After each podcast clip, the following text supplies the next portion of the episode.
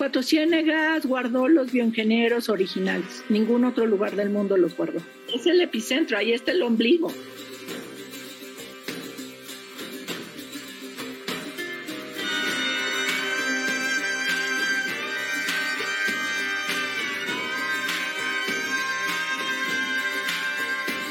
Imagínate que estas comunidades han sobrevivido al menos 3.500 millones de años, reciclando todos los elementos de la vida. Ahí se rompieron dos supercontinentes. Rodinia, el primer supercontinente, más adelante se abrió Pangea en Cuatro Ciénegas y nació el Atlántico básicamente en Cuatro Ciénegas.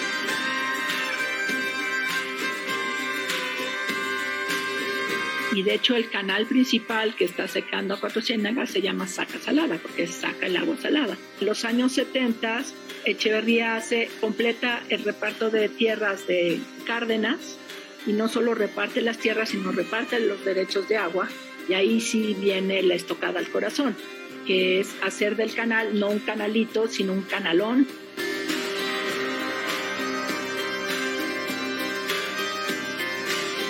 nosotros tratamos de reparar ese daño cerrando con un gavión, reduciendo la cantidad de agua que sale del saca salada hasta el presidente Andrés Manuel López Obrador fue a presumirlo en 28 de marzo del año pasado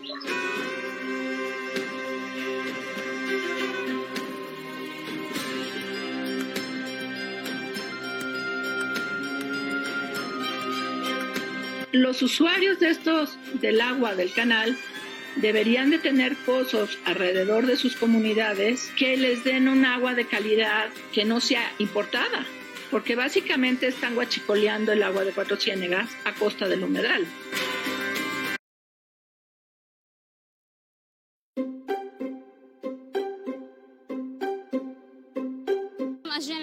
عشان نطير الأطباق لكل العالم. نحن جايين اليوم عشان نطير بأحلامنا لكل العالم ولكل السماء. نطير بأحلامنا ما حدش يهدينا بدون حصار وبدون بدون اضطهاد.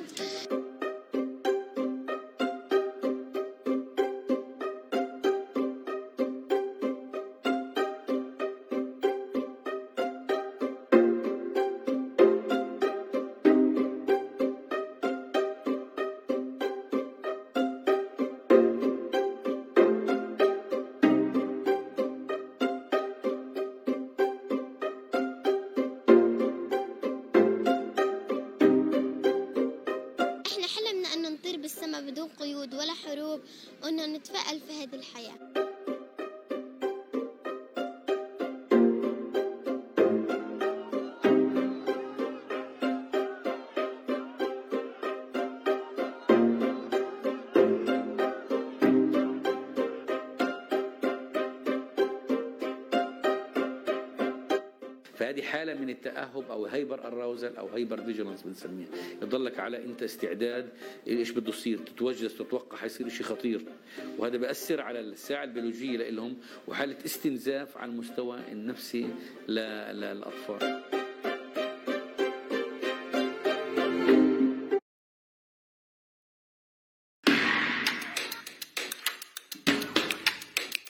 Ortega, quien lleva más de 14 años en la presidencia de Nicaragua, está recurriendo a todo tipo de acciones para impedir que aspirantes de la oposición participen en las elecciones y censurar las voces críticas a su gobierno. Ortega está claramente empeñado en limpiar la cancha y en preparar el terreno para competir en las elecciones presidenciales del, 7 de noviembre sin que haya realmente competencia. Yo creo que el escenario eh, que él prefiere es del candidato único eh, o unos candidatos menores que le sirvan para generar la apariencia de una competencia. Daniel Ortega llegó al poder por segunda ocasión en 2007. Después de este segundo mandato se mantuvo en la presidencia con unas elecciones que fueron acusadas de fraudulentas. Y en esta ocasión, a meses de la elección, el régimen ha detenido a los que eran los cuatro punteros de la oposición, Cristiana Chamorro, Arturo Cruz, Félix Maradiaga y Juan Sebastián Chamorro. La Fiscalía emprendió esta acción penal y de manera muy rapidísima se practicó un allanamiento en su casa de habitación. Posterior a ese día, nosotros tuvimos total eh, impedimento de podernos comunicar con Cristiana. Cristiana Chamorro, ex periodista e hija de la presidenta de Nicaragua del 90 al 97, Violeta Barrios, fue acusada de lavado de dinero. Y los otros tres aspirantes fueron acusados de cargos vinculados a terrorismo, intervención extranjera y conspiración. Estas acusaciones se derivan de dos nuevas leyes que explicaremos después. Pensar diferente en Nicaragua se ha convertido en un delito. El régimen orteguista detuvo también a otros tres líderes de la oposición, Dora María Telles, Hugo Torres y Víctor Hugo Tinoco. Los tres habían sido ex compañeros de lucha de Ortega en el sandinismo, pero en los últimos años se han vuelto en voces críticas de este gobierno. Los exguerrilleros están acusados de los mismos cargos que tres de los aspirantes a la presidencia. Si quieres saber más sobre el sandinismo y cómo ha cambiado en los últimos años, checa el video que te dejamos en los comentarios. Hace 46 años arriesgué la vida para sacar de la cárcel a Daniel Ortega y a otros compañeros presos políticos. Pero así es la vida. Así son las vueltas de la vida y los que una vez acogieron principios en favor de la justicia, en favor de la libertad, hoy los han traicionado, hoy son sus principales enemigos de esos principios.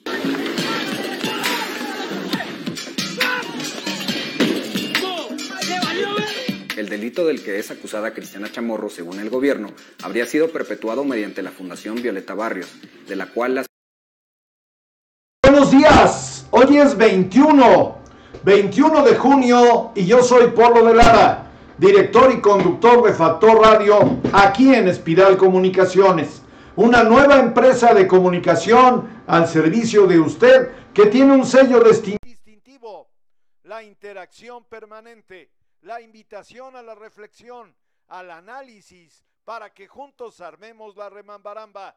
Hoy es lunes, arrancamos semana y me da mucho gusto darle la más cordial de las bienvenidas. Vaya que sí hay temas, vaya que sí hay temas. Uno de los temas que no tienen nada que ver con la cuestión política es el asunto que hoy priva entre México y la Federación Internacional de Fútbol Asociación. Bueno, pues no se ha podido detener este asunto del grito homofóbico, grosero, majadero, que se ha generado solamente en las canchas de fútbol de nuestro país. Y esto, pues a reserva de checarlo, parece que impide llevar a la selección mexicana de fútbol a los Olímpicos de Tokio. Hay un severo problema que la afición no ha entendido ese amplio sector de la población mexicana que yo no sé qué siente, qué le pasa, para qué gritar así, sobre todo cuando nos, nos lo han dicho ya de manera recurrente.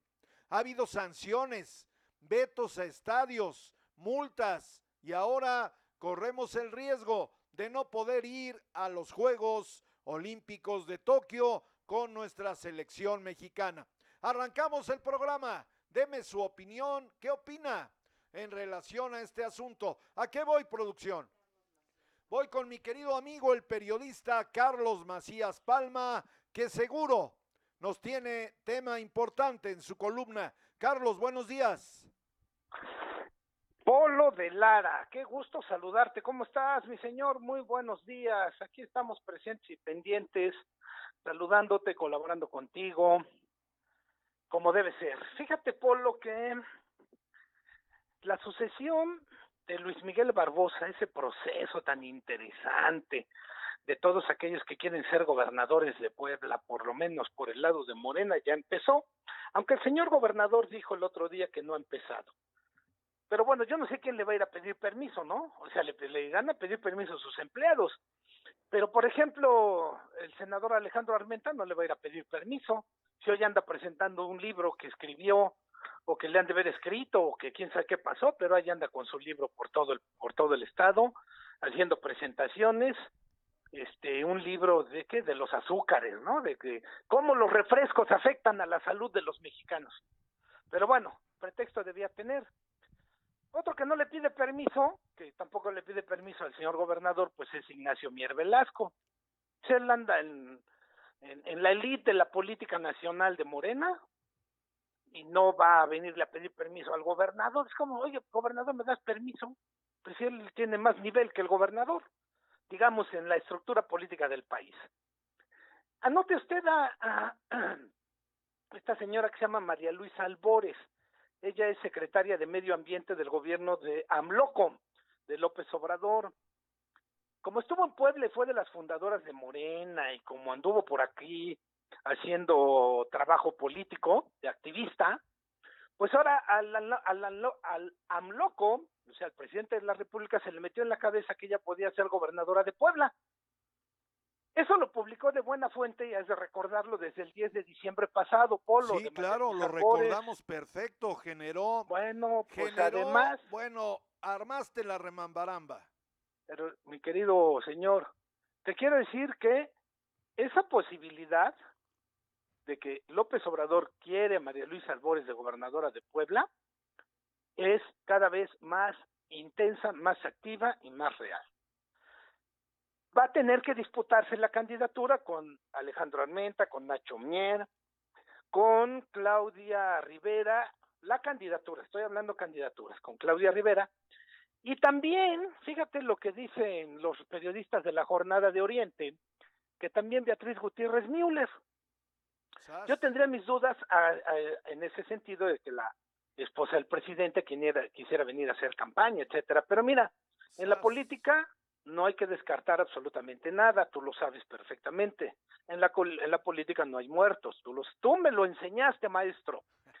Pero algo que es bien importante es, como, como en Puebla dicen que Morena ganó y que ganó el gobernador y que López Obrador ganó, entonces ahora se sienten como Mario Marín en el 2009, que se sentía todopoderoso y ya ven cómo le fue. Bueno, Dios en el poder. Ajá, sí, sí, sí, ahora se sienten Dios en el poder. Pero por eso es que en una de esas dice, sí, que vaya Beatriz a gobernar Puebla.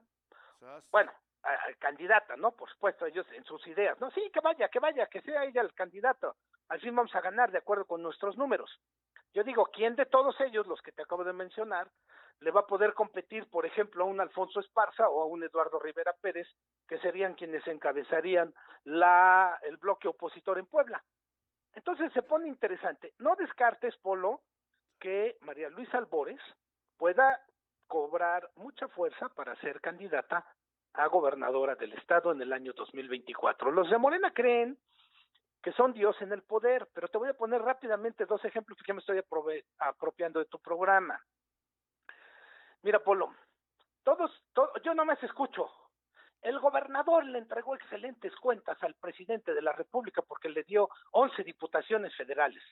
Bueno, para empezar, la mayoría de los candidatos a diputados federales no son amigos de Barbosa y él tampoco los puso. Pero te voy a decir algo, en el año 2018 Morena ganó 14 diputados federales, hoy ganó 11, es decir, perdió 3. ¿Correcto? No es cierto, perdió 4. Cuatro. O sea, en, esta elección perdió cuatro. Entonces, si hubieran sido buenas cuentas, por lo menos le hubiera entregado 14 de 15. Mejores cuentas, 15-0. Como Mario Marín ganó el 15-0 en el 2009. Fue histórico. Sí, también. Bueno, entonces, y también le había ganado otras en el 97, también 15-0, cuando era presidente del PRI, ¿eh? Abusado. Bueno, o sea, esas son buenas cuentas. Entregar, o sea, perder cuatro diputaciones federales de 14 que tenías la elección anterior. No, o sea, no son buenas cuentas. En la ciudad de Puebla, Morena ganó en el 2018 siete distritos locales electorales, hoy solamente cuatro. O sea, perdió tres, prácticamente un 45%. Entonces, eso de que hay buenas cuentas y que entregaron buenas cuentas, que a Morena le fue muy bien, yo diría que no. El ganador le dicen algunos columnistas, ¿no? ¿Cómo? ¿Cómo? El ganador le dicen a Barbosa. Ajá, el ganador. No, no, ¿qué va a ganar? Perdió cinco municipios de la zona conurbada que tenían Morena. Morena tenía Puebla, San Andrés Cholula, San Pedro Cholula, Coronango y Cuauhtlancingo. Los cinco los perdieron. Entonces, ¿cuáles buenas cuentas, Polo?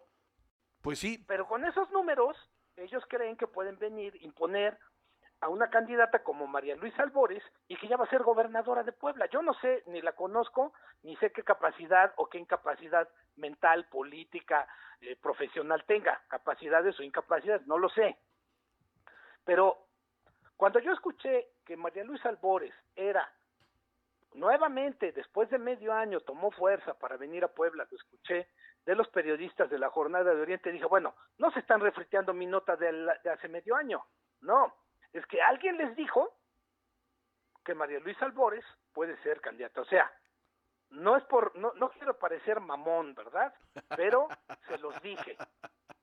Así es mi comentario, Polo. Oye, Carlos, bueno, pero y, y si me das permiso, yo preguntaría, ¿de dónde surge esto de la señora Albores? Porque bueno, tú, la tú traes de López Obrador. tú traes muy buena fuente, pero o sea, es así como en los viejos años priistas filtraron el comentario. Mira, Polo, por supuesto que no te puedo yo revelar mis fuentes. No, no, claro, no, no. Tampoco te puedo dar un escenario de cómo fue. Yo solamente lo escribí el 10 de diciembre del año pasado, de buena fuente, yo a conocer que en la cabeza del presidente de la República estaba la posibilidad de que María Luisa Albores, que no es poblana, es chiapaneca, pero como trabajó en Puebla y creo que es catedrática de la Ibero y no sé qué, pudiera ser la candidata a gobernadora de Puebla. Ya. O sea, eso, eso está en la cabeza de López Obrador. Obviamente Andrés Manuel lo comentó con Albores y obviamente Albores lo comentó con alguien de la política. Ya. Y entonces empieza a hacer eso. Y por supuesto llega a manos de De Buena Fuente y la columna pues lo da a conocer. Pero ahora que ha tomado mucha fuerza esta posibilidad, pues lo escuchas de un Fermín Alejandro García Hernández, subdirector de la jornada, y dices, Alejandro también tiene buena información, entonces es cierto.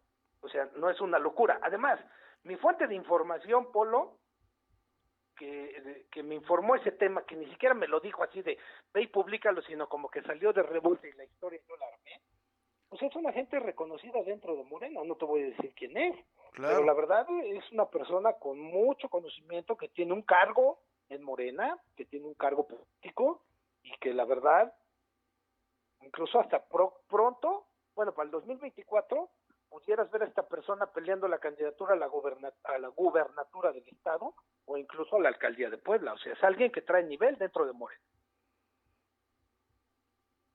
Pues con eso basta y sobra para una vez más darle mayor crédito a la columna política de muy buena fuente, mi querido Carlos. Gracias, Polo. A tus órdenes, como siempre, hermano. Ya sabes. Señor, te mando un abrazo, excelente inicio de semana. Que tengas buen día. Igualmente. Gracias. Buen día. Gracias. En este momento le comento, si usted vive por ahí, por la zona entre Amalucan y Vistahermosa Álamos, en este momento locatarios del mercado de Amalucan toman las instalaciones de la subestación oriente de la Comisión Federal de Electricidad en Colonia Vistahermosa Álamos. Exigen la reinstalación de servicio de luz en su centro de abasto.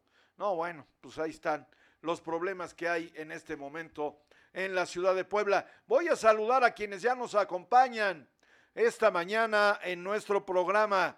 Héctor Pérez Arismendi, abrazo grandote, abrazo grandote hasta Michoacán. Gracias Héctor por acompañarnos. Mi querida Pati Gordillo ya anda acá. Buenos días a todos. Dios les bendiga. Si sales hoy y llevas cubreboca en tu cara, gel en tus manos y guardas distancia, gracias porque cuidándote tú, nos cuidas a todos. Mi querido Víctor León, ¿dónde andas? ¿Qué haces? ¿A qué te dedicas? Bueno, ya vi a qué te dedicas. Acabas de recibir tu título como maestro en Derecho Constitucional. Estoy bien, Víctor, felicidades. Estás bien, estás en lo correcto, Polo. Saludos a ti y a todo tu auditorio. Los lunes, este, no puedo empezar mejor la semana que, que esta entrevista que siempre me haces. Bueno, pues ahí está. Eres máster en Derecho y eres máster en Relaciones Públicas. Muy bien, Víctor. Vámonos con tu comentario de esta mañana. ¿Qué nos comentas? Pues te comento, va a recibir eh, el Instituto Estatal Electoral a través de los consejos municipales, recibió un innumerable este, temas de juicios de inconformidad contra el cómputo, validez de la elección y entregas de constancia de mayoría. La mayoría de asuntos tiene que ver con la elección a presidentes municipales, muy poco se recibió de impugnación para diputaciones locales. Eh, eh, se habla de más de 100 juicios de inconformidad. ¿Cuáles creo que pueden prosperar? Pues San Martín Texmelucan, Acatingo, Jalpan, eh, entre otros, ¿no? Oye, esto, esto alguien lo dijo en mi programa. Ah, ya, Víctor León Rueda, efectivamente. sí, tú lo... Entonces, eh, pues Oye, creo que, creo que Amozoc también está incluido en la lista, ¿no? Amozoc está en la lista. El Instituto Estatal Electoral, como te decía yo, ya recibió los juicios de inconformidad de distintos partidos políticos, sus representantes y candidatos, en su mayoría para elecciones alcaldes, y ahora lo va a remitir al Tribunal Estatal Electoral, en donde los tres magistrados que entregan, integran el Tribunal Estatal pues se van a repartir en sus ponencias los asuntos, van a elaborar sus proyectos de resolución y tendremos que estar atentos a ver si este jueves eh, sesiona el Tribunal Estatal Electoral. Eh, recuerda que transmiten en vivo, entonces todos los poblanos se pueden meter a, la sesión en vivo del Tribunal Estatal y escuchar el debate entre los magistrados y, y, pues a ver qué resuelven. Creo que sí va a haber más de una elección extraordinaria, es decir, se van a anular en dos o en tres municipios las elecciones. El Congreso nombrará un consejo municipal en lo que se repite la elección por ahí de noviembre, diciembre de este mismo año. Oye, eso es, eh, ¿cómo lo podemos catalogar, mi querido maestro Víctor León Rueda? ¿Avanzamos o retrocedemos? Eh, pues es que cada quien va a tener su punto de vista, Polo, pero yo en, eh, en, un punto muy... Sí, desde, desde tu perspectiva. Desde mi perspectiva, si de 217 alcaldías eh, pudiste solamente no celebrar en dos, lo tomo a bien. Recuerda que solamente se llevó a cabo elecciones de los 217 municipios en 215. En dos municipios no se pudieron llevar a cabo las elecciones porque el narcotráfico, gente armada, tomó las casillas, tomó eh, los consejos y no permitieron desarrollar elecciones. Digo, ¿Qué, fueron, ¿qué fueron cuáles? Este, ahí no traigo aquí el dato, ahorita, te lo, ahorita te lo comparto, en lo que hablamos reviso aquí la, la computadora. Este, entonces, llevar a cabo, o sí llevar a cabo en 215 de 217, pues digo, no es ni el 1%, ¿no? De, de, de, de la merma. Eh, este, y luego de las 215, si solamente se te van a anular dos o tres, que es mi, mi lógica, pues yo creo que vamos bien, por lo digo, las incidencias, este, violencia, diferencia de más votos nulos que la diferencia entre primero y segundo lugar, acumulada con un rebase de tope de gastos que es bien típica, pues tampoco lo veo mal, Polo, yo, yo no lo veo con, con malos ojos, este, es, parte de las cosas que van pasando en una elección, entonces, este, lo, lo veo dentro de lo que cabe muy normal, Polo. Podemos entonces llegar a la conclusión, Víctor, ¿fue un éxito esta elección en Puebla? No, no, yo no le pondría la palabra éxito, fue una, una jornada electoral normal. ¿Por qué no? a las autoridades les tendríamos que exigir que mejoren. Si ya están en este estándar, bueno, pues ya la siguiente tendría que casi ahora sí ser perfecta o exitosa, como tú le llamas. Yo creo que es algo muy, muy normal. Este, y bueno, pues ya estaremos viendo los resultados, insisto, del Tribunal Estatal Electoral del Estado de Puebla y decirte que los que no estén conformes con lo que resuelve el tribunal, pues pueden ir a la sala regional de la Ciudad de México, que ya es el Tribunal Electoral del Poder Judicial de la Federación y última instancia para resolver las inconformidades de todas las partes. Bueno, pues ahí están los temas que maneja a la perfección mi amigo Víctor León Rueda. ¿Algo para concluir, mi querido maestro? No, nada, pues feliz Día del Padre atrasado a todos los papás que ayer espero que hayan estado apapachados.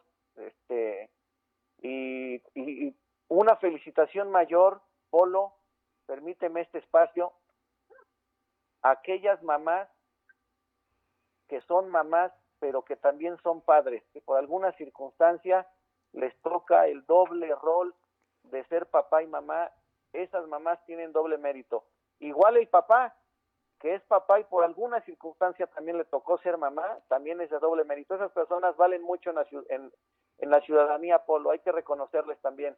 Sin duda. Mi querido Víctor, te mando un abrazo como siempre. Nos vemos aquí de manera puntual el próximo lunes. Nos vemos el otro lunes. Abrazo de retache a todos y saludos al auditorio. Hasta luego. Gracias. Es Víctor León Rueda, experto en materia electoral. Saludo a quienes ya están con nosotros esta mañana. Nora Fuentes me dice excelente inicio de semana. Leopoldo del Ala, Factor Radio y Audiencia. Saludos y éxito. Gracias, Nora. Hasta Fosfoleón, como le llaman ahora, Nuevo León. Saludos cordiales. Ricardo Jara Balcázar me dice saludos, maestro Polo, como siempre con usted todos, cuídese mucho, claro, doctor, en eso estamos. José Luis Soriano Madrid, mi querido José Luis, un abrazo, gracias por estar con nosotros. Socorro González Niño, me dice saludos desde Tecamachalco, felicidades a todos los papás de Puebla, de México y el mundo. Pero bueno, en este caso, saludos a todos los papás de Tecamachalco. Espero que la hayan pasado muy bien. Dice Pati Gordillo, pues ya veremos cómo serían los votos para esta señora extranjera de Chiapas que quieren imponer en Puebla. Se refiere a la señora Albores. Sí, incluso el apellido pues no es poblano, es chiapaneco. Albores, Albores Guillén. ¿Sabe usted quién es Albores Guillén? ¿No? ¿Sabe usted quién lleva el apellido Guillén? Pues el subcomandante Marcos.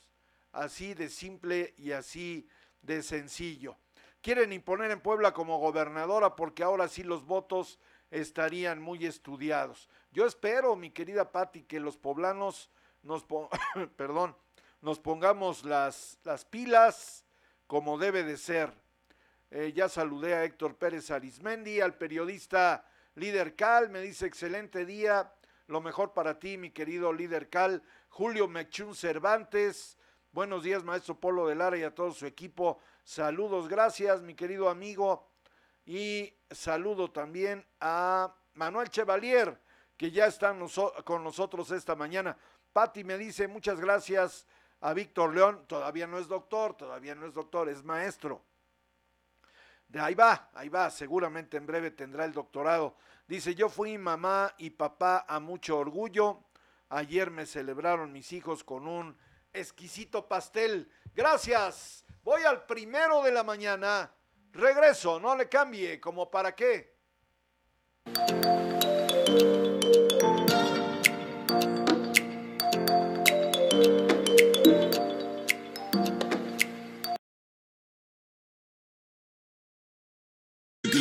Kilo de chorizo, 250 gramos de mermelada, dos bolsas de pasta, un kilo de plátano, una pieza de piña, un manojo de rábano, un manojo de cilantro, un kilo de zanahoria, una pieza de pepino, un kilo de jitomate, medio kilo de chile jalapeño, medio kilo de tomate, un kilo de cebolla, 385 pesos con envío a domicilio incluido. Pide tus despensas al WhatsApp 22 23 79 0101 o al 55 81 33 21 76. Comerciantes de mayoría y menudeo. Central de Abasto Puebla. El chalán de la Central de Abasto Puebla te lleva hasta tu casa. Mi despensa centralera del 6 al 12 de abril. Incluye medio kilo de rachera, medio kilo de carne molida mixta, 700 gramos de pierna y muslo de pollo, medio kilo de chorizo, 250 gramos de mermelada, dos bolsas de pasta, un kilo de plátano, una pieza de piña, un manojo de rábano, un manojo de cilantro, un kilo...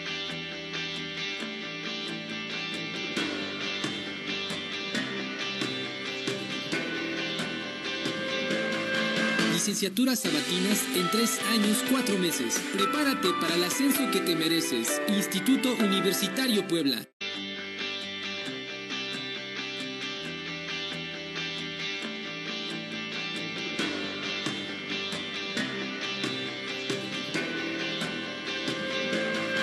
Licenciaturas sabatinas en tres años, cuatro meses. Prepárate para el ascenso que te mereces. Instituto Universitario Puebla.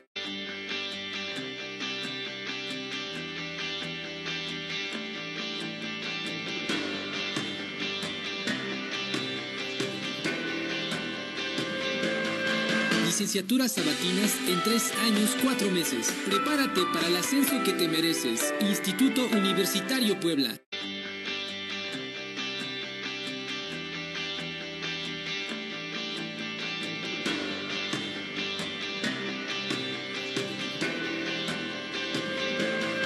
licenciaturas sabatinas en tres años, cuatro meses. Prepárate para el ascenso que te mereces. Instituto Universitario Puebla de zanahoria, una pieza.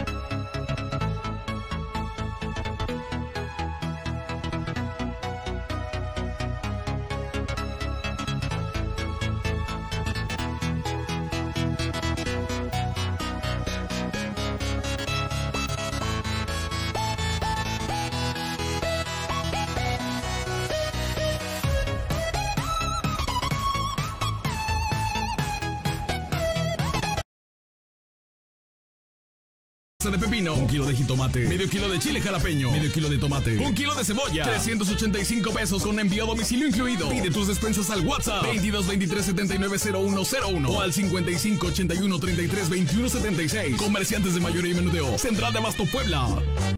El chalán de la Central de Abasto Puebla te lleva hasta tu casa. Mi despensa centralera. Del 6 al 12 de abril. Incluye medio kilo de rachera, medio kilo de carne molida mixta, 700 gramos de pierna y muslo de pollo, medio kilo de chorizo, 250 gramos de mermelada, dos bolsas de pasta, un kilo de plátano, una pieza de piña, un manojo de rábano, un manojo de cilantro, un kilo de zanahoria, una pieza de pepino, un kilo de jitomate, medio kilo de chile jalapeño, medio kilo de tomate, un kilo de cebolla, 385 pesos con envío a domicilio incluido. Pide tus despensas al WhatsApp 22 23 79 0101 o al 55 81 33 21 76. Comerciantes de mayoría y menudeo. Central de Abasto Puebla.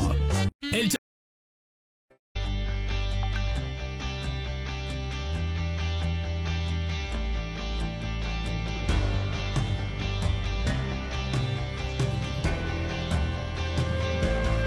Licenciaturas sabatinas en tres años, cuatro meses. Prepárate para el ascenso que te mereces. Instituto Universitario Puebla.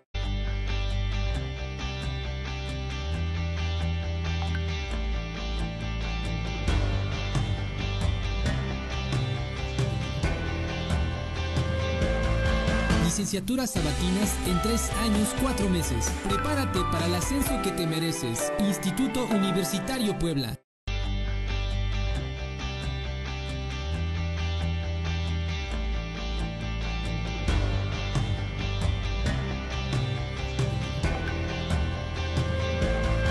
Licenciaturas sabatinas en tres años, cuatro meses. Prepárate para el ascenso que te mereces. Instituto Universitario Puebla.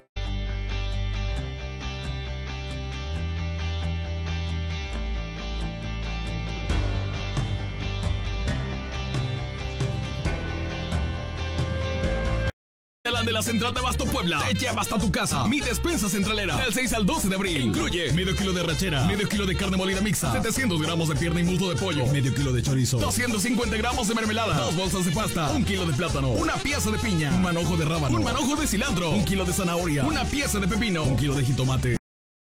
Regreso a Factor Radio, ¿qué tal? Frío, calorcito, están muy raros los días, ¿verdad? Lo que sí es una garantía, unos verdaderos chubascos estos días, no, bueno, como para correr, el asunto es como para dónde, porque llueve por todos lados. Gracias por acompañarnos esta mañana aquí en Factor Radio. Voy con mi querido amigo, el director de consulta, Rodolfo Ruiz. ¿Cómo te va, Rodolfo? Buenos días. ¿Cómo estás, Ciro Leopoldo? Muy buenos días. Qué gusto Leopoldo, la, saludarte. la buena disposición que ha mostrado el gobernador Luis Miguel Barbosa para reunirse y amarrar acuerdos con los principales presidentes municipales y diputados de la próxima legislatura local y federal debería, a mi juicio, traducirse en compromisos concretos para la realización de obras públicas de alto impacto social y la obtención de mayores recursos de la federación. Y la entidad eh, tendrá un importante número de diputados federales. Estos y el gobernador Barbosa deben hacer valer tal circunstancia para lograr del gobierno de la República mayores apoyos y proyectos de infraestructura. Puebla tendrá 15 diputados federales de mayoría y algo así como 5 o 6 diputados de representación proporcional. El tiempo para hacerlo, Julio Leopoldo, para hacer eh, realidad esos compromisos es ahora. Aprovechando que casi todos están satisfechos con los resultados electorales y los dirigentes estatales del PAN y el PRI han externado su intención de abrir nuevas formas de entendimiento para encontrar soluciones conjuntas a los problemas de la entidad y de coordinarse con el gobierno para diseñar y ejecutar políticas públicas, programas y acciones en beneficio de la sociedad. ¿Por dónde empezar, Julio Leopoldo? Creo que hay varias opciones. Una es poniendo en la mesa cuáles serán las principales obras a realizar por parte del gobierno del Estado y los nuevos ayuntamientos, y cuáles son los proyectos de infraestructura y desarrollo prioritarios para los diputados federales de la entrante legislatura. Si esa relación, si esa lista se jerarquiza y se aprueba por consenso, lo demás creo será lo de menos. El gobierno del Estado y los presidentes municipales electos tendrían que tener listos los proyectos ejecutivos para que los diputados y senadores de Puebla sepan cuánto cuestan, de qué partidas presupuestales podrían echar mano y cómo lograr que esos recursos se etiqueten y se aterricen en Puebla, independientemente de qué nivel de gobierno los ejecute. Ignacio Mier Velasco, quien logró reelegirse como legislador federal, quien probablemente repita como coordinador del grupo parlamentario de Morena en la Cámara de Diputados, quiere ser gobernador de Puebla, debe esforzarse y demostrar su compromiso con la entidad, gestionando obras, programas y mayores recursos de la federación, lo mismo que el senador Alejandro Armenta Mier, quien es presidente de la Comisión de Hacienda y Crédito Público de, la Cámara Alta. Su compromiso con, Puebla debe traducirse en acciones y hechos concretos que impulsen el desarrollo y crecimiento del Estado con obras y partidas presupuestales etiquetadas. De otra manera, Julio Leopoldo, eh, eh, eh, otra manera, Julio Leopoldo, de construir ese consenso es con el reparto distribución de comisiones al seno del Congreso del Estado. Si los diputados locales de Morena optan, como ocurrió con la legislatura saliente, por el agandalle, el buen ánimo por construir acuerdos, encontrar mecanismos de entendimiento y ejecutar políticas públicas y obras consensuadas podría irse por la calle. Algo que todos los actores políticos seguramente tienen claro, Julio Leopoldo, es que esta buena disposición y armonía tiene fecha de caducidad 2024. ¿Por qué? Porque al comenzar este año Puebla y sus actores políticos estarán inmersos en la sucesión presidencial y en la sucesión del gobernador Miguel Barbosa, y no habrá poder o pacto que lo impida. Para entonces estarán totalmente perfilados los aspirantes a la gobernatura y cómo jugarán los partidos en esa elección, quiénes serán aliados y quiénes serán antagónicos. Hasta aquí mi comentario, Julio Leopoldo. A propósito de esto que nos compartes el día de hoy, mi querido Rodolfo, no le ha ido nada bien a la dirigente estatal del partido Acción Nacional con esta reunión, ¿no? Pues no, porque se mostró muy crítica y teniendo el gobernador enfrente, pues parece que sus críticas se lo olvidaron. Sí, incluso se habla, bueno, la han cuestionado de que si hubo acuerdos en lo obscurito, a lo que ella ha tenido que salir a decir, no para sí, nada. Por los procesos que tienen algunos panistas, ella incluida y él se perfila como el coordinador de los diputados del PAN, Eduardo Alcántara Montiel. Es, es correcto. Mi querido Rodolfo, te valoro mucho tu colaboración cada semana, algo para concluir.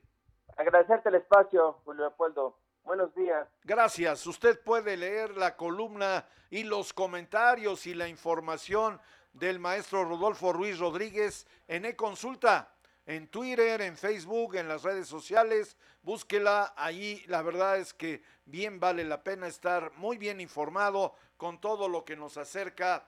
E-consulta y, ¿cómo se llama su columna? La Corte de los Milagros. Gerardo Castañeda Cedillo ya está con nosotros esta mañana. Buenos días, mi querido Gerardo.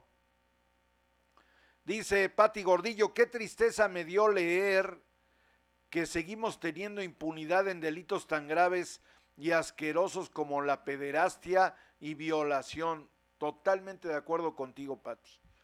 Y que no importa sean exhibidos quienes los cometen y señalados por sus víctimas. Y aún así por tener cargos relevantes los cubren y no les hacen nada. La justicia debe ser, yo agregaría aquí, debe ser ciega, sorda y muda para estos delincuentes y no considerar privilegios para funcionarios o políticos pierden. ¿Qué leyes tan protectoras tenemos para estos funcionarios en el poder? de asco saber de esta impunidad. Pero no son las leyes, Pati. Es la falta de voluntad de un personaje que quiere ser gobernador de Puebla y que hay que anotarlo ¿eh? de una vez desde ahora, que es el que se ha encargado de encubrir y proteger, porque seguramente te refieres al pederasta Saúl Huerta, diputado federal por Morena, que iba por la reelección. Y ese personaje político que lo está protegiendo y que quiere ser gobernador de Puebla se llama Ignacio Mier.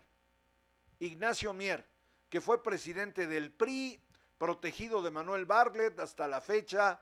Hoy es el líder de la Cámara de Diputados allá en el Congreso de la Unión.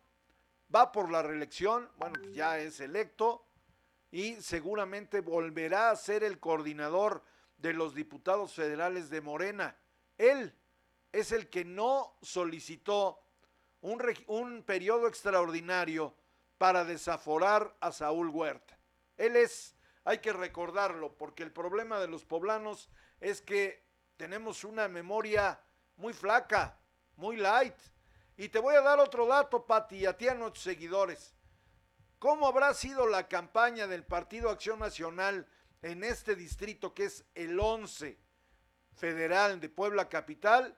Que Saúl Huerta, si hubiera sido el candidato, te digo algo, hubiera ganado. O sea, una votación fuerte a favor de Morena por este candidato. Bueno, ya estaba otro candidato ahí, un muchacho que finalmente perdió. Pero la pregunta es a la candidata del Partido Acción Nacional. Creo que solamente le ganó por dos mil votos al, al candidato de Morena. ¿A qué voy, producción? Voy a un corte, no le cambie, regreso. Seguimos. Kilo de tomate, un kilo de cebolla, 385 pesos con envío a domicilio incluido. Pide tus despensas al WhatsApp 22 23 79 0101 o al 55 81 33 21 76. Comerciantes de mayoría y menudeo. Central de Abasto Puebla. El chalán de la Central de Abasto Puebla te lleva hasta tu casa. Mi despensa centralera del 6 al 12 de abril. Incluye medio kilo de rachera, medio kilo de carne molida mixta, 700 gramos de pierna y muslo de pollo, medio kilo de chorizo, 250 gramos de mermelada, dos bolsas de pasta, un kilo de plátano, una pieza de piña, un manojo de rábano, un manojo de cilantro, un kilo de zanahoria, una pieza de pepino, un kilo de jitomate, medio kilo de chile jalapeño, medio kilo de tomate, un kilo de cebolla, 385 pesos con envío a domicilio incluido. Pide tus despensas al WhatsApp 22 23 79 0101 o al 55 81 33 21 76. Comerciantes de mayoría y menudeo. Central de Abasto Puebla. El chalán de la Central de Abasto Puebla te lleva hasta tu casa. Mi despensa centralera del 6 al 12 de abril. Incluye medio kilo de rachera, medio kilo de carne molida mixta, 700 gramos de pierna y muslo de pollo, medio kilo de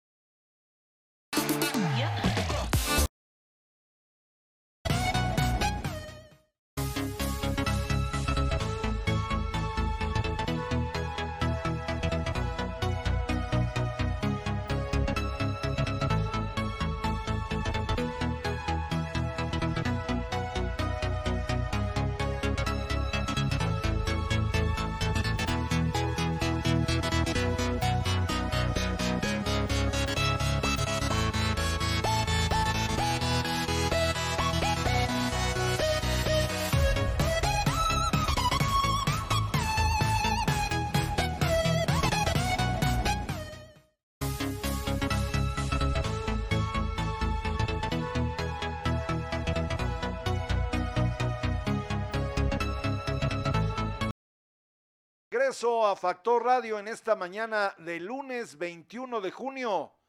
Ya estamos en la parte, pues prácticamente final de este mes. ¿Cómo se va el tiempo, no? Es verdaderamente impresionante. Y voy hasta Tepeaca el día de hoy al, al Centro de Estudios Superiores de Tepeaca con su coordinador en la licenciatura de Derecho, el maestro Alejandro Ramírez Rugerio que seguramente nos hablará sobre lo que están realizando en este momento y las fechas de inscripción.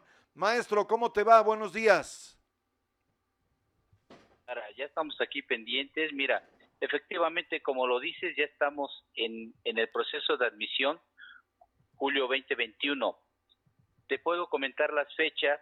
Las fechas que tenemos para examen de admisión es el 3 de julio, 24 de julio y 7 de agosto, teniendo como 6 de agosto para solicitar la ficha en línea. Es importante porque estamos haciendo, este, estamos recabando en línea. Pueden hacer su solicitud en línea, este maestro Polo de Lara. A ver, 3 de julio. 24 de julio. 24 de julio. Y 7 de agosto. Y 7 de agosto. ¿Qué tengo que hacer si me quiero inscribir a la licenciatura en Derecho allí en el CES, mi querido maestro? Eh, obviamente contactarse en la página de CES y ahí viene el proceso de admisión. La ficha es en línea. De igual manera, para la licenciatura en Derecho estamos solicitando los siguientes documentos. Se tiene que presentar certificado de secundaria, certificado de preparatoria, bachiller o constancia de estudios del mismo. De igual manera tenemos que presentar un extracto de acta de nacimiento, credencial de lector o credencial escolar del aspirante.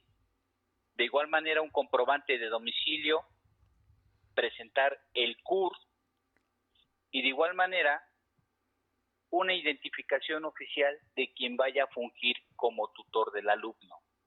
Con esos documentos ya este, nuestra página en línea les va a determinar cuál es el seguimiento a darle al mismo, ya para que puedan este, ser susceptibles de estar en la admisión julio 2021 para nuestro proceso, maestro Polo de Lara.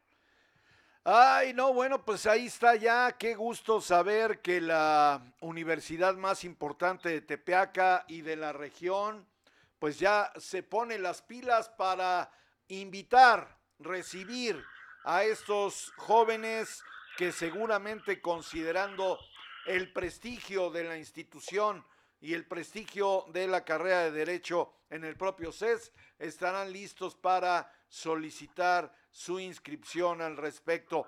Eh, lo hemos comentado muchas veces, maestro, ahí estamos subiendo ya, ahí está la carta donde vienen todos los, digamos, esta es la convocatoria, vienen todos los requisitos para que usted joven, usted señorita, que eh, quiere estudiar la carrera de derecho, que es una carrera extraordinaria, extraordinaria, de verdad, y que si usted tiene la sensibilidad social y dice, me voy a ir por acá, pues es excelente. Ahí están los requisitos, el CES poco a poco va caminando y se va convirtiendo en una espléndida institución universitaria y la verdad es que tanto medicina como odontología y por supuesto derecho van obteniendo pues el reconocimiento de la sociedad poblana.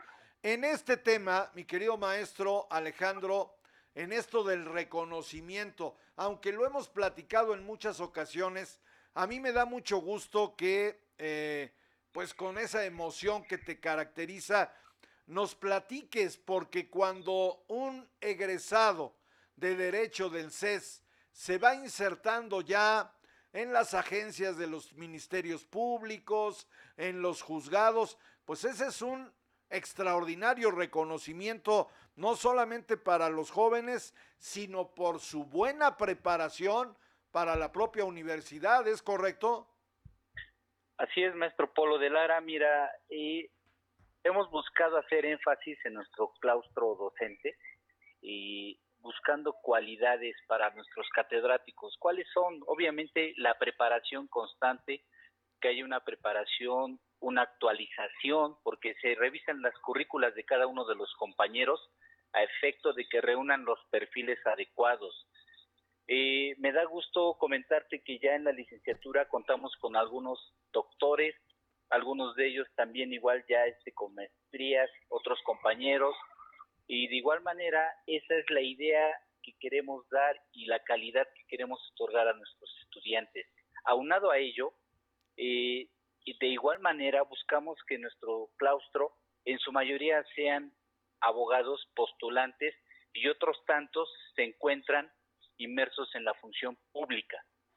Esto obviamente nos abre panorama, nos permite preparar a nuestros jóvenes y sobre todo eh, que ellos vayan concatenando una teoría con una práctica y obviamente en su momento canalizarlos a bufete jurídico y que ellos vayan perdiendo ese miedo que a todos nos caracteriza cuando estamos cuando somos estudiantes. Eh, ellos ya empiecen a eh, a elaborar sus demandas empiecen a presentarse en juzgados eh, puedan ya entablar una plática con el secretario con el agente del ministerio público en fin de igual manera proporcionar a la ciudadanía asesoría porque hacemos jornadas jurídicas de igual manera para preparar a nuestros jóvenes en la cuestión del diálogo, eh, el saber cómo tratar a, a, su cliente, cómo darle una asesoría adecuada, en fin, todo lo que implica la temática de un abogado postulante. Sin duda alguna, sin duda alguna, y yo comparto esa emoción tuya la de los jóvenes que van egresando, que se van incorporando a la vida real, porque cuando sales de la pues de la carrera, después de estar en el aula, ¿no? Encerradones un buen rato, escuchando al profesor, interactuando, investigando, avanzando, pues, pues lo que viene a complementar el tema, sin duda alguna, es la experiencia en campo. Y ya, qué bueno que lo citas, que hoy ya el CES tiene egresados de la institución que ya hoy tienen maestrías, doctorados y que sin duda alguna le siguen dando pues una gran imagen al Centro de Estudios Superiores de Tepeaca. Me da mucho gusto. Te quiero proponer, maestro Alejandro, y le pido a producción que lo hagamos de manera recurrente, el hecho de entrevistar a egresados de la carrera de Derecho que tú nos vayas haciendo favor de proponer para que nos vayan platicando de esa extraordinaria y mágica experiencia que es salir del CES y ese brinco, ¿no? Brinco a la realidad. Sí, así es. Sí, este maestro Polo de Lara, estamos eh, más que gustosos de participar en tu programa y de igual manera y hacer del conocimiento esta importante labor que venimos haciendo en la licenciatura en Derecho. Y créeme, nos sentimos orgullosos de que nuestros jóvenes día a día se vayan insertando en las áreas laborales como son juzgados, fiscalías, eh, de igual manera, or, or, ahorita una de las jóvenes me dice que ingresa a SEDATU, entonces eso para nosotros es importante, hizo un examen y es de los primeros lugares eh, de las personas que fueron a solicitar ese empleo. Y eso es eso es bueno, es gratificante para nosotros porque nos da la pauta de que algo estamos haciendo de este lado y lo estamos haciendo bien. Maestro Alejandro Ramírez Rugerio, ¿algún comentario para concluir? Pues invitar a los jóvenes, créanme que nosotros le ponemos todo el empeño y todo el gusto para preparar a nuestros jóvenes y de igual manera y proporcionamos una, una educación de calidad para nuestros jóvenes. De verdad nos interesa hacer buenos profesionistas en el área del derecho. Muy bien, pues ahí está. Gracias al maestro Alejandro Ramírez Rugerio, coordinador eh, académico, coordinador general en la licenciatura de Derecho en el Centro de Estudios Superiores de Tepeaca. Un abrazo. Gracias, maestro. Estamos a la orden. Gracias, muchas gracias, porque de verdad que el CES está trabajando muy bien con sus licenciaturas. Ignacio Ramírez Leiva me dice en relación a los flyers que hemos subido el día de hoy, en relación a lo de Nacho Mier y, y Saúl Huerta, me dice, estaremos viendo una nueva logia política dentro de Morena. Bueno, al otrora control político de los ochentas y los noventas, recuerda que Mier Junior sigue, sigue sus pasos del papá, pues sí, ya colocó Nacho Mier Velasco a la hija como diputada, al otro hijo como presidente municipal en Tecamachalco. No sé si tenga hermanos, pero seguramente pues va, va a echar mano de la relación directa que tiene con el presidente de la República, Andrés Manuel López Obrador. En relación a lo del grito homofóbico, Ignacio Ramírez Leiva me dice, todo lo que se siembra se cosecha. Aquí en Puebla ese grito tiene más de 10 años y nunca hicieron nada los directivos de la Federación Mexicana de Fútbol. En el pecado llevan la penitencia. Estoy de acuerdo contigo. Y en el caso de Barlet, que ahora está otra vez metido en el ojo del huracán, no, bueno, es que de veras, ¿eh? Dice Ignacio, esto es cíclico. Recuerda el caso Colosio y los Ruiz Macié, claro que lo recuerdo, que un diputado se ubicó como uno de los autores de la muerte, asesinato de Francisco Ruiz Macié, presidente nacional del PRI y su hermano era el procurador general de la República, que después fue detenido en Estados Unidos y detenido por supuestos vínculos con el narco y durante su proceso se suicidó. Muy ad hoc, ¿no? Para cerrar el caso. Pues sí, así están las cosas. Voy a ir a otro corte, regreso aquí a Factor Radio. No le cambie, seguimos.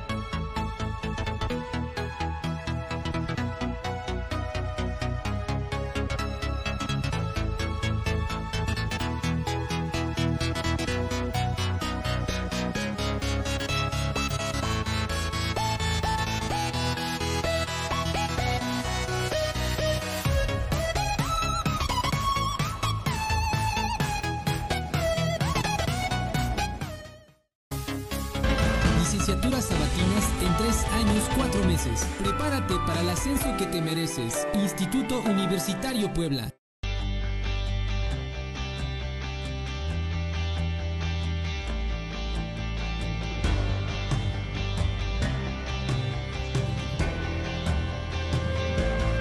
Licenciaturas sabatinas en tres años, cuatro meses. Prepárate para el ascenso que te mereces. Instituto Universitario Puebla.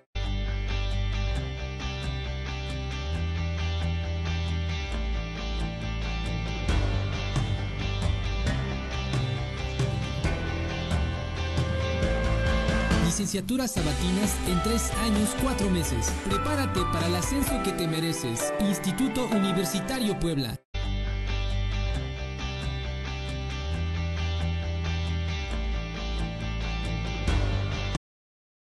Chorizo, 250 gramos de mermelada, dos bolsas de pasta, un kilo de plátano, una pieza de piña, un manojo de rábano, un manojo de cilantro, un kilo de zanahoria, una pieza de pepino, un kilo de jitomate, medio kilo de chile jalapeño, medio kilo de tomate, un kilo de cebolla, 385 pesos con envío a domicilio incluido. Pide tus despensas al WhatsApp. 22 23 79 0101 o al 55 81 33 21 76. Comerciantes de mayoría y menudeo. Central de Abasto Puebla.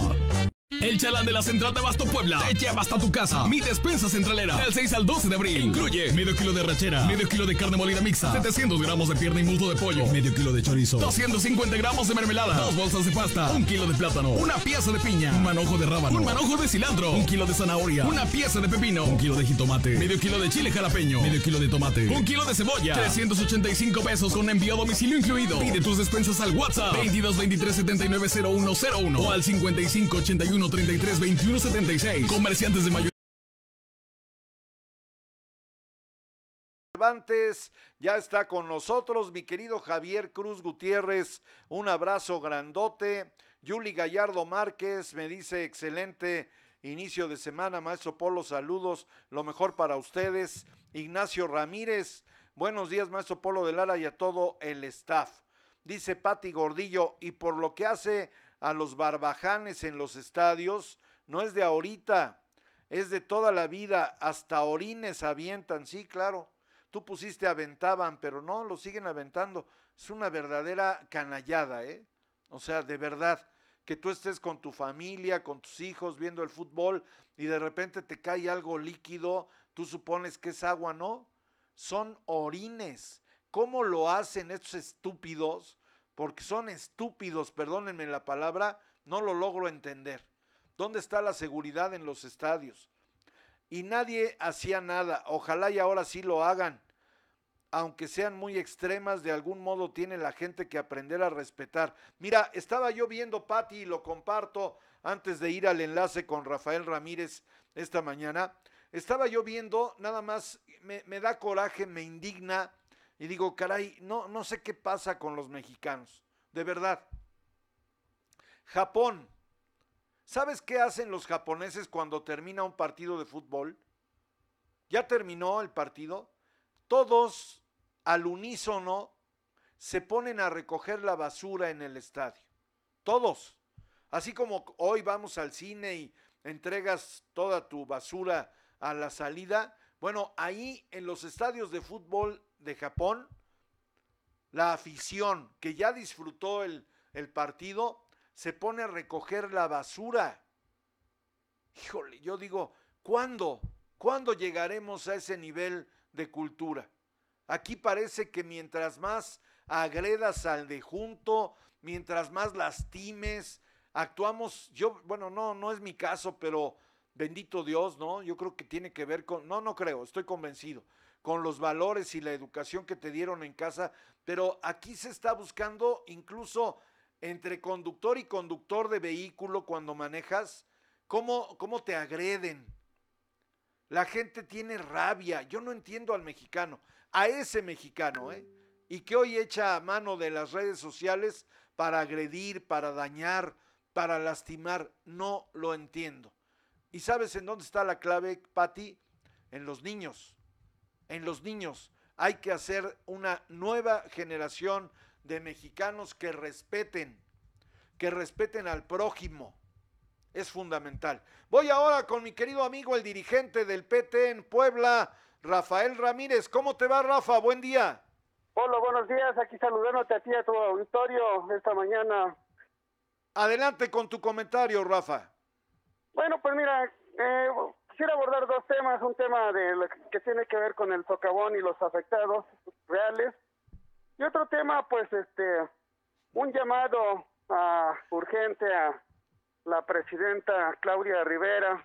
Realmente deja mucho que desear eh, sobre todo la cantidad de baches que está que tiene hoy la ciudad y sobre todo entradas principales como la entrada principal a Puebla que es este aquí por este San Felipe toda esa parte realmente es vergonzoso que realmente las calles estén tan deterioradas y que hasta ahora realmente no se no se atienda estos eh, estos baches que al final de cuentas pues eh, dañan los vehículos de las personas, la gente sobre todo que viene de fuera, realmente aparte de dar una mala imagen, pues realmente es un tema que afecta pues el parque vehicular de la gente, ya sea de, de los dueños de los transportistas de, transporte eh, público como de los carros particulares.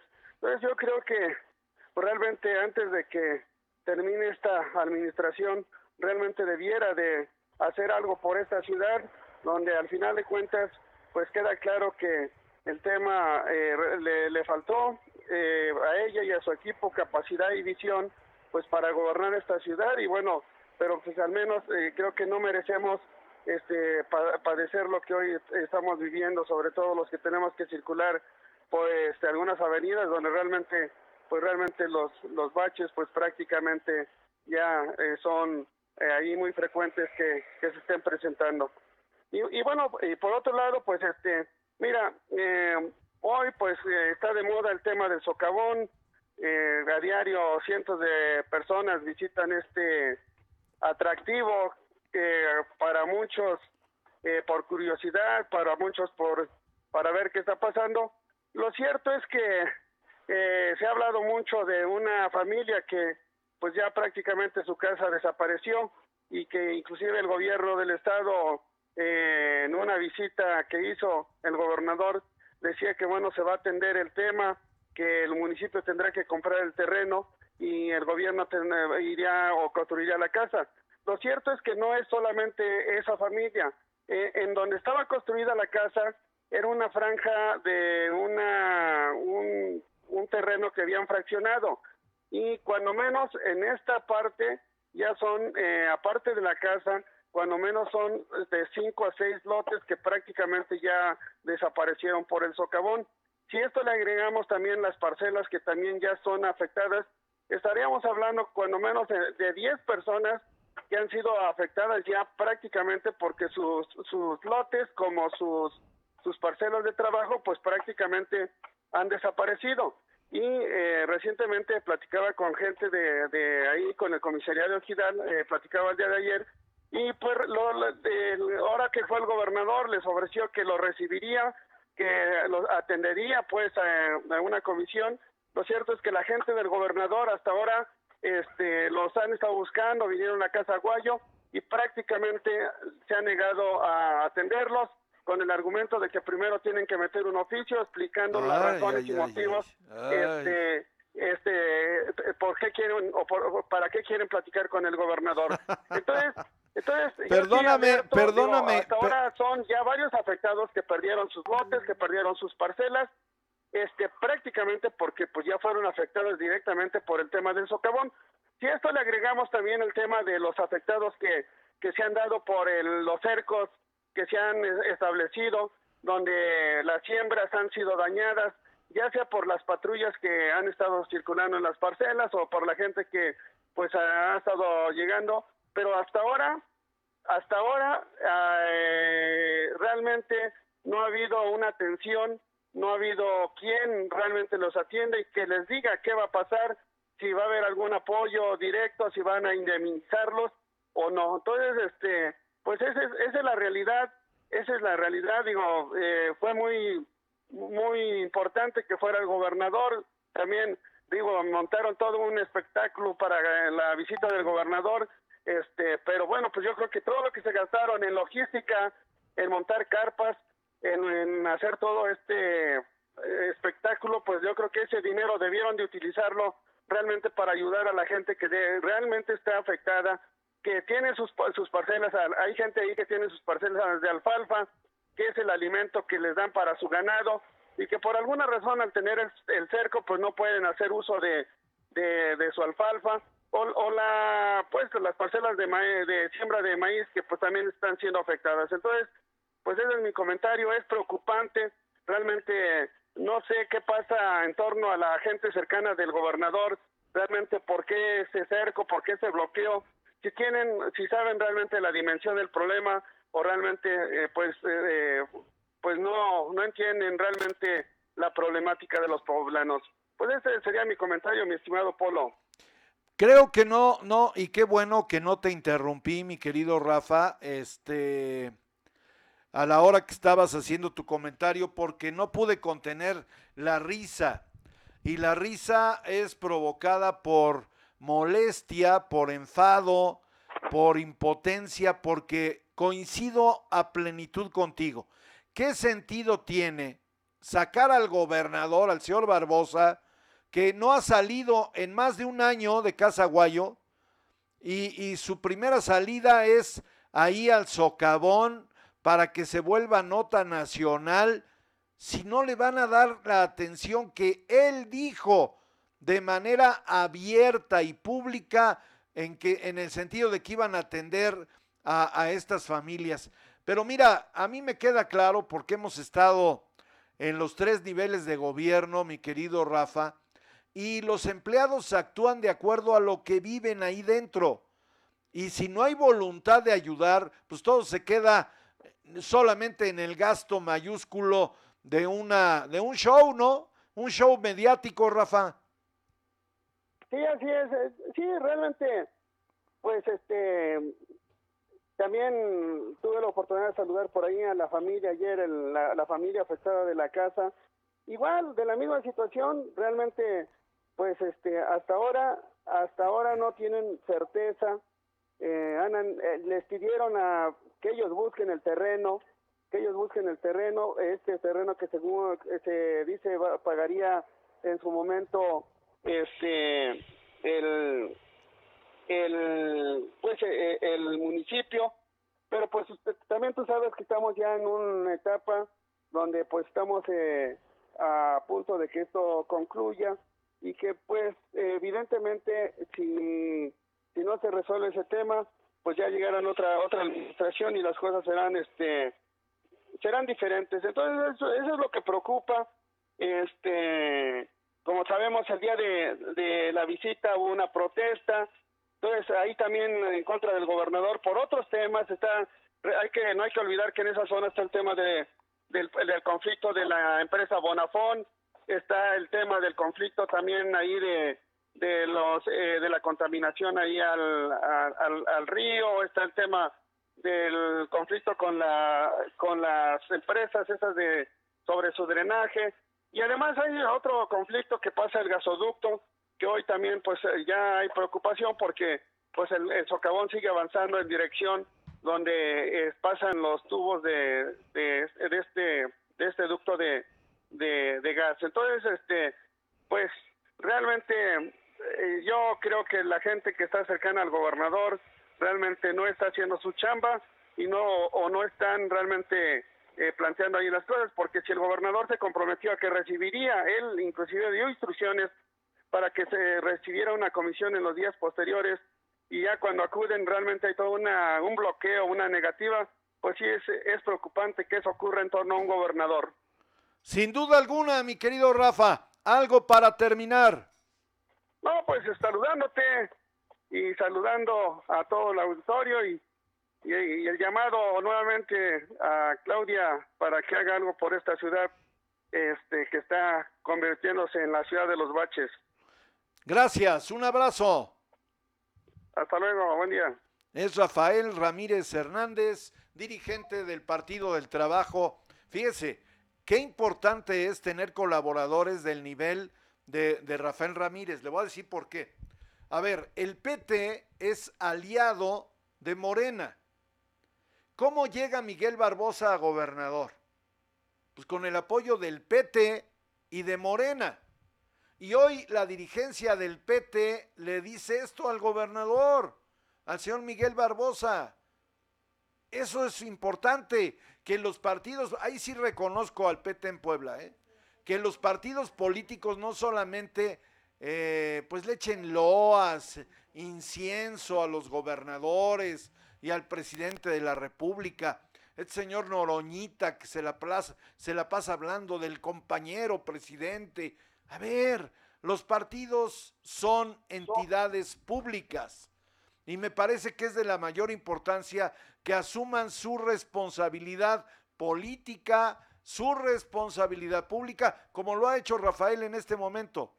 ¿Qué sentido, así ya para terminar, qué sentido tiene sacar a un señor que ha estado confinado, válgaseme la expresión, en Casa Guayo por más de un año, llevarlo al socavón, a donde hubo manifestaciones por varios temas, y que a la fecha hoy la gente venga, de acuerdo al dicho de Miguel Barbosa, de que se iba a atender una comisión y que el municipio de allá iba a comprar el terreno y que el gobierno de Puebla les va a construir las viviendas, si no los atienden, ¿en qué quedó?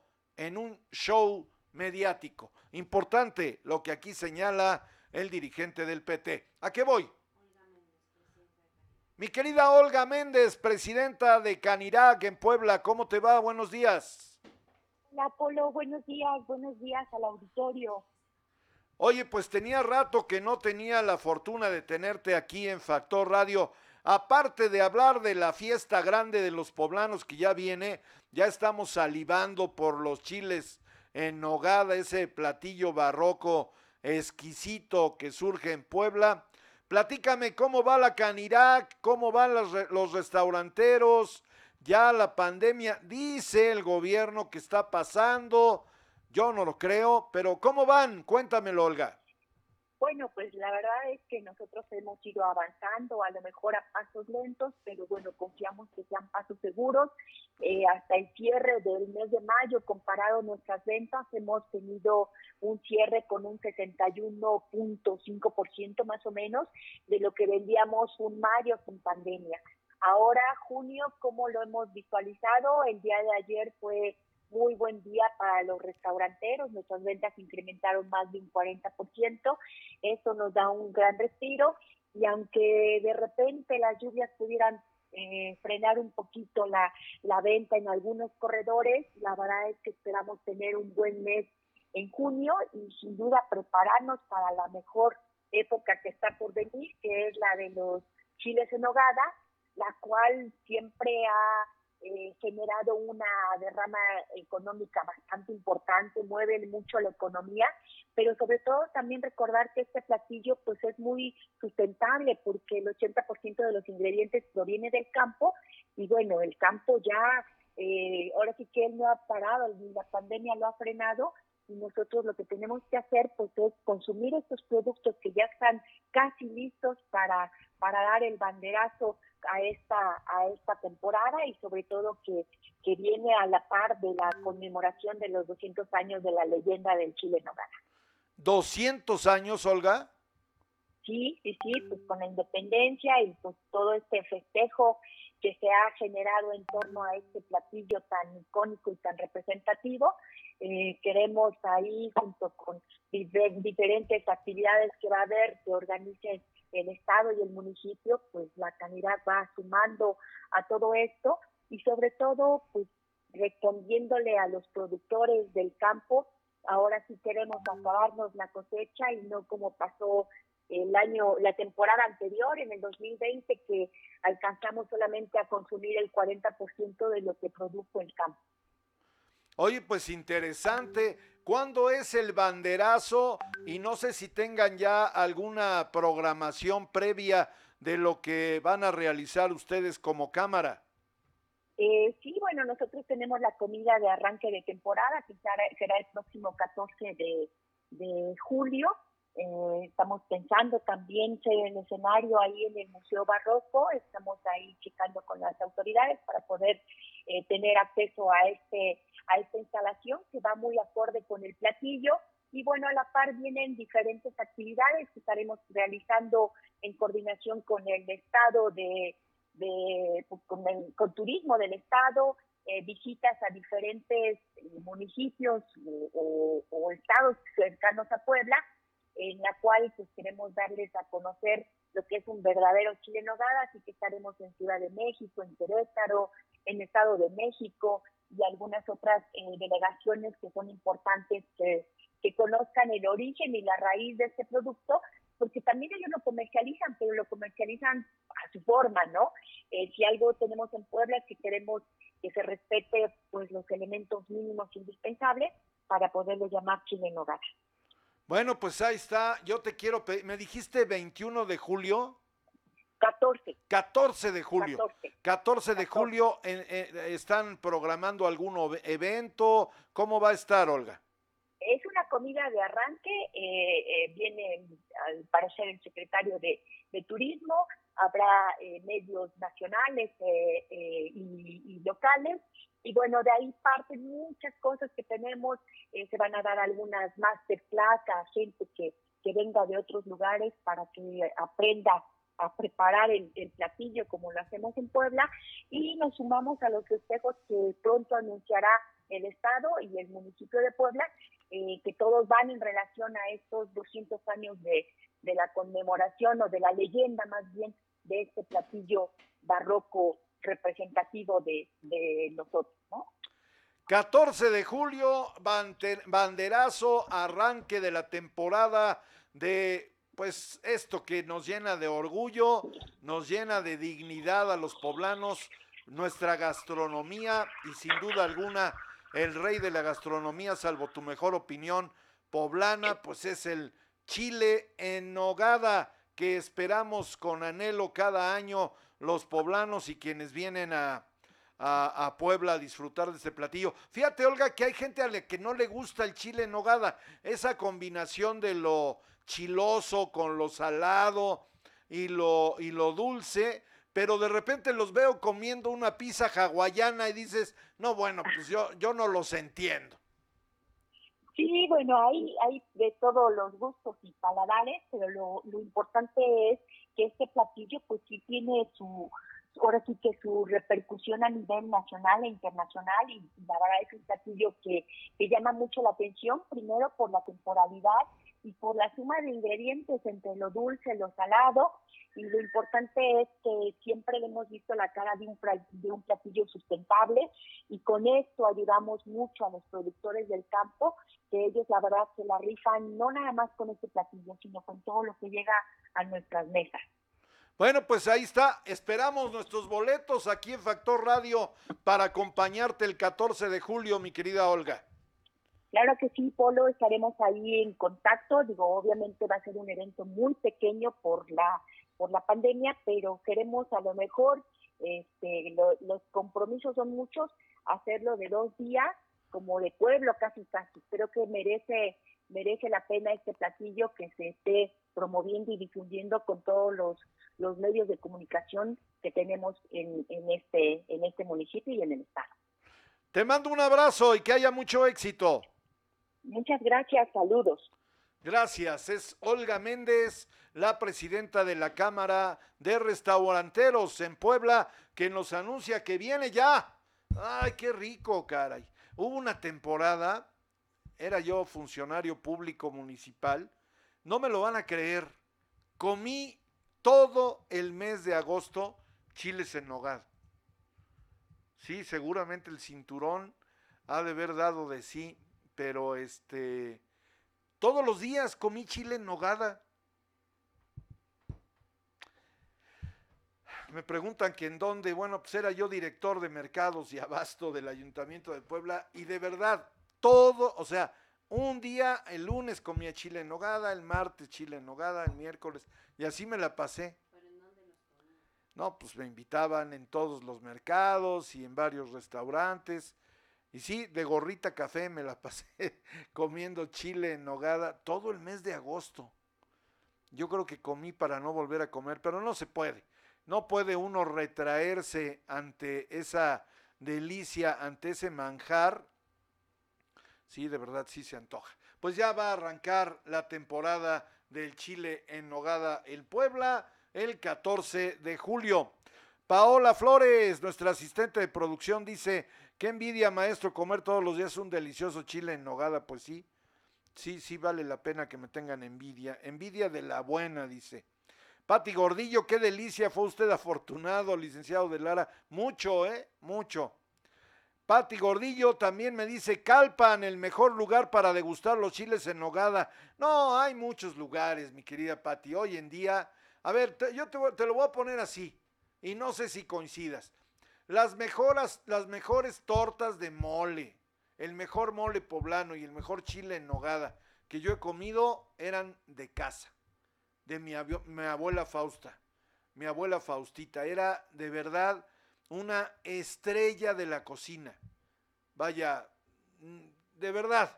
Así que hay muchos lugares muy buenos en Puebla a donde se pueden degustar. Sí, claro, en Calpan, bueno, pues ahí está la nuez de Castilla, como nos decía Juan Ramón Álvarez y Cuspinera. José Luis Palma Gómez ya está con nosotros, Armando Vidal me dice buen día maestro Polo de Lara, saludos de sus amigos azules. Un abrazo mi querido Armando a ti y a todos los amigos de ese sector importante en la seguridad pública de Puebla. Sergio Montes, excelente inicio de semana, querido grupo, buen día, maestro Polo, gracias. Sergio Misael Balbuena nos acompañó. José Jesús Gutiérrez me dice buen día, Lick. Gracias. Pati Gordillo me dice, pues ese mexicano agresor debería enfocar su agresividad al momento de emitir su voto, no que ahí son mansos corderitos. Sí, sí, hay un, hay un tema inconexo, ¿no? Que yo no logro entender. Dice, los papás son ejemplo de los hijos, sin duda. Si eres un barbaján sin educación, ¿qué valores o educación puedes enseñarle a tus hijos? Los principios y respeto son cualidad familiar y si no las tienes, pues ¿qué vas a dar? Yo creo que la educación debe ser tanto de padres como de hijos, algo así como misión imposible. Probé las tortas de su abuelita fuera de Astor. Ah, mira, Pati, qué rico. Pues eran sensacionales, de verdad. Yo en ese entonces viví de niño fuera de Puebla, en el estado de Hidalgo, y cuando veníamos, no, bueno. Ay, mira, eres una genialidad, Pati, dice. Y déjeme decirle, no he vuelto a probar otras tortas como las de su abuelita. Gracias. Luis Fernando Escobedo Saavedra me dice, buen día Polo, excelente inicio de semana y efectivamente son deliciosos los chiles en nogada. Pues hay que organizarnos, mi querido Fer. Ya nos vamos. Gracias por haberme acompañado en este gran inicio de semana, con toda la actitud, con todo el entusiasmo, dándole gracias al de allá arriba que nos da la oportunidad de seguir aquí mañana, puntuales a la misma hora. Sin embargo, hoy le recuerdo, puede usted bajar los podcasts a través de Spotify, puede darle like a la página que tenemos en Factor Radio, que sigue increciendo todos los días. Ahí hay notas importantes todo el día donde usted puede emitir sus comentarios. Tenemos otra página www.espiralcomunicaciones.com y por supuesto el Twitter, ahí estamos, también estamos en Instagram, somos alrededor de 30 mil integrantes de esta gran familia. A nombre de Saraí Muñoz Limón, directora ejecutiva de Elvira Gaitán Cortés, coordinadora de enlace de Paola Flores, Sara Paola Flores, asistente de producción, y de Marco Campo. Gracias. Mañana. Nos vemos aquí. Un kilo de plátano, una pieza de piña, un manojo